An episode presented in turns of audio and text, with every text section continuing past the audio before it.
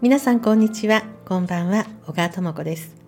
心の扉を開く幸せ先生術。この番組は輝くあなたへ西洋先生術とヒプノセラピーの情報をお届けする番組となっております。さて前回その話す力水星の力ということで、えー、ある女性の方の話をさせていただきました。その方はご自身に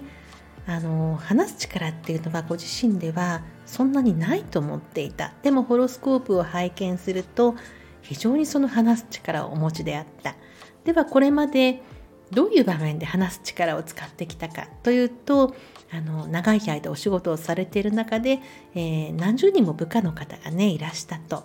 その方たちにいろいろ仕事のことを説明することやその部下の方たちとのいろんなこうお悩みを聞いたりとかそういうことであの話す力を使ってきました。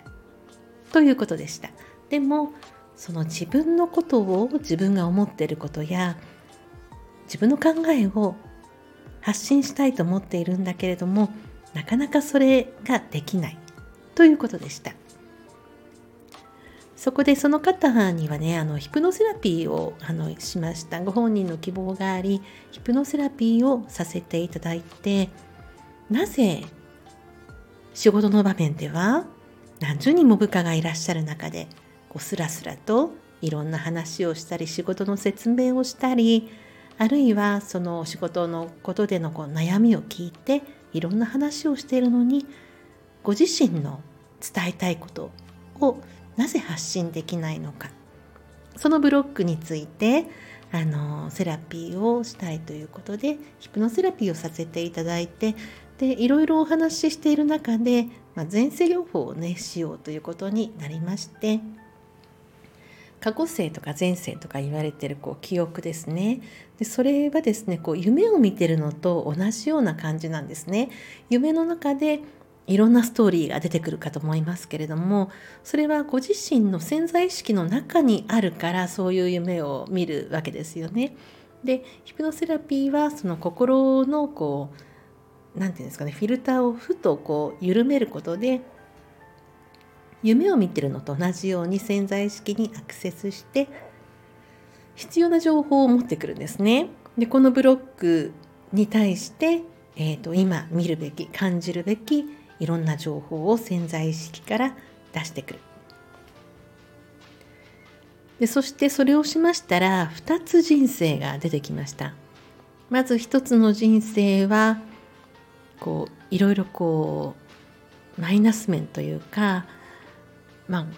マイナス面があった人生。もう一つはプラス面のある人生と2つの人生をこう交互にねいろいろ出てきてで交互にあのそれを見てそして一つあの感じたことをあのご自身の中であここだったんだというポイントが分かってそのセラピーを終えました。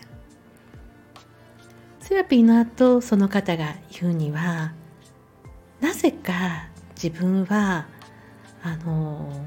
やってはいけないそこは自分がしてはいけないことだという思い込みがあったということに気がついたということです。